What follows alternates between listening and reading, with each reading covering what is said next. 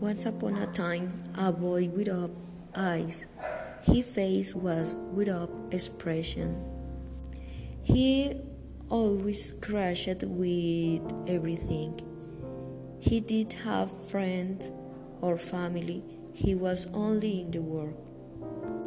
One day the body had many hungry. I want to eat.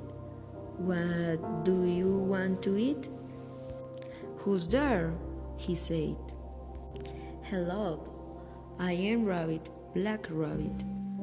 I don't know what's a rabbit, but I am hungry. Do you have food? No, I don't. Sorry, but why don't you look for your food? I can't see and am struggling.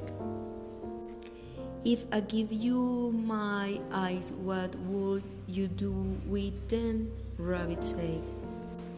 I would look for food, would cry, and would see the world.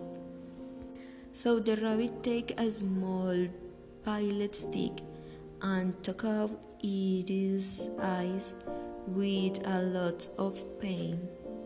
The sky was dark and it started rain.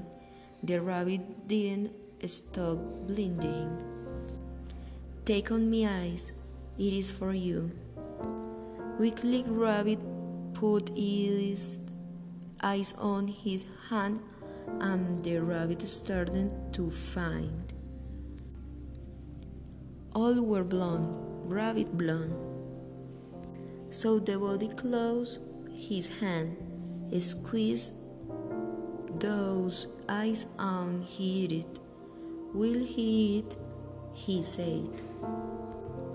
I don't know where the eyes go. I think that in the stomach.